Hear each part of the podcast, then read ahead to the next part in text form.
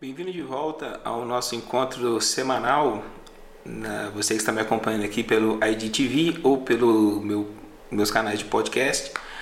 Essa semana eu vou resgatar algumas perguntas de semana passada, na verdade, um tema que foi muito é, perguntado tanto essa semana quanto na semana passada e consiste na dúvida de todo mundo. Então eu quero falar sobre isso de forma que fique mais claro. E a pergunta é essa que vai na sua tela agora.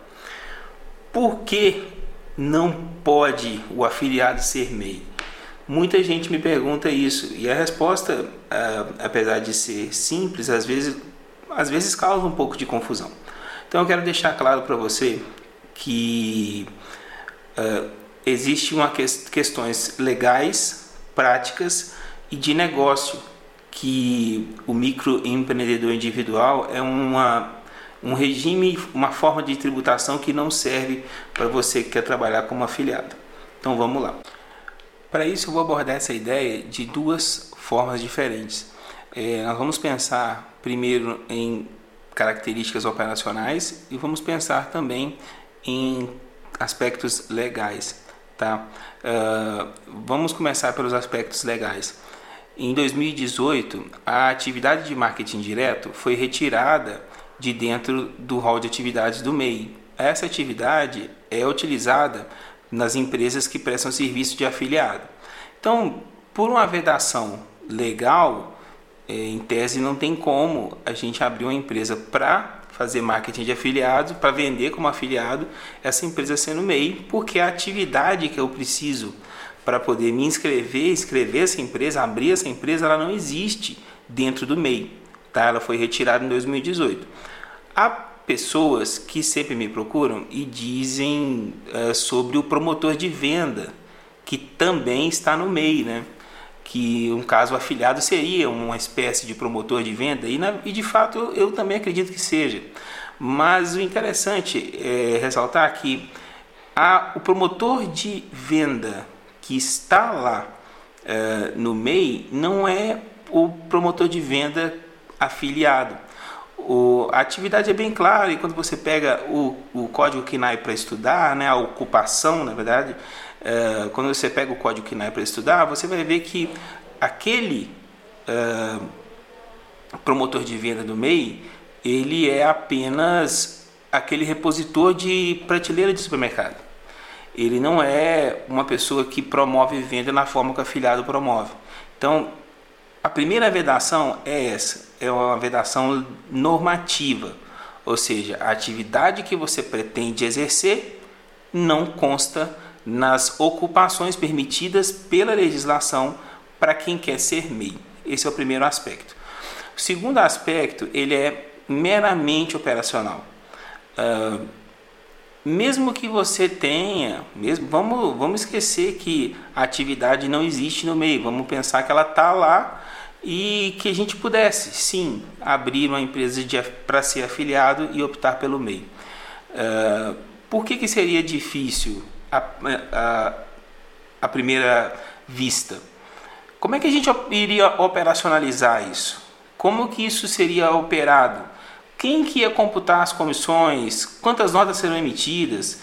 O valor das comissões é compatível com o limite do MEI? Isso são perguntas que quando você começa a pensar nelas, você vai ver que o, vai vendo que o MEI está meio sem sentido.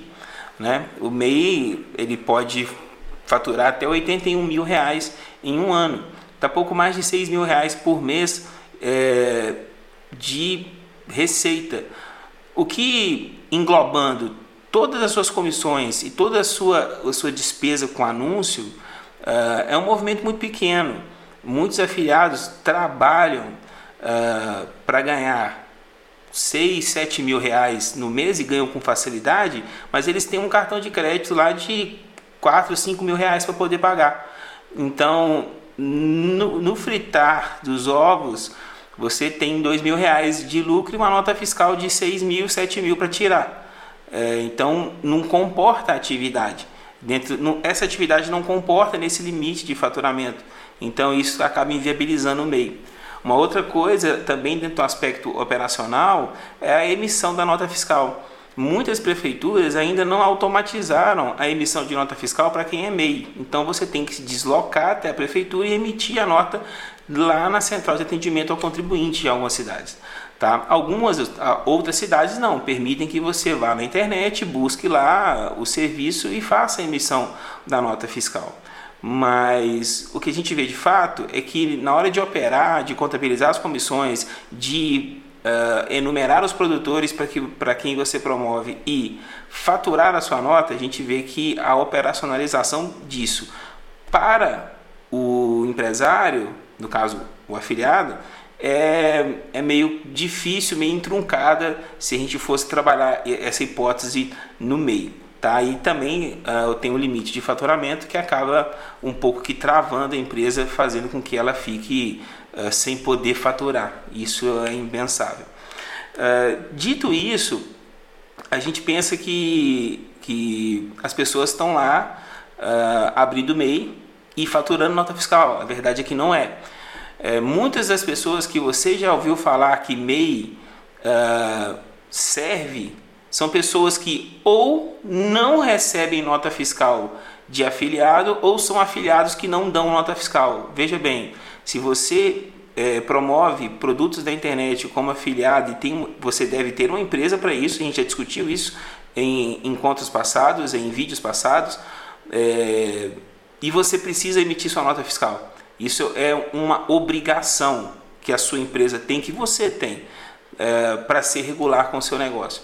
Então, quando você cobre essa, toda essa esteira é, normativa e operacional, a gente chega à conclusão de que MEI realmente não serve para trabalhar com marketing digital de afiliado em nenhuma forma, em hipótese alguma. Uh, existiu sim a possibilidade legal de ter uma empresa de afiliado como MEI e isso acabou em 2018. Então agora é empresa normal, você escolhe a forma, escolhe uh, o porte, escolhe o regime tributário e parte para cima que é só sucesso. Bom, essa semana eu vou ficando por aqui. Na próxima semana eu venho com mais informações, mais uh, dúvidas, mais comentários das perguntas que vocês me fazem. Uh, pode deixar o seu comentário, a sua pergunta aqui no comentário desse vídeo. Fique atento na minha caixinha de pergunta, faça sua pergunta, não deixe de fazer sua pergunta. Interaja comigo, eu estou aqui para interagir com você e para te ajudar. Tá? Uh, não se esqueça de também uh, visitar, se você quer escutar esse áudio, mas quer ver esse vídeo, mas de repente o momento não é propício, todas as segundas-feiras também está disponível o áudio desse O Contador Responde no, nas plataformas de podcast da Apple e do Spotify. Um grande abraço para vocês e até a próxima.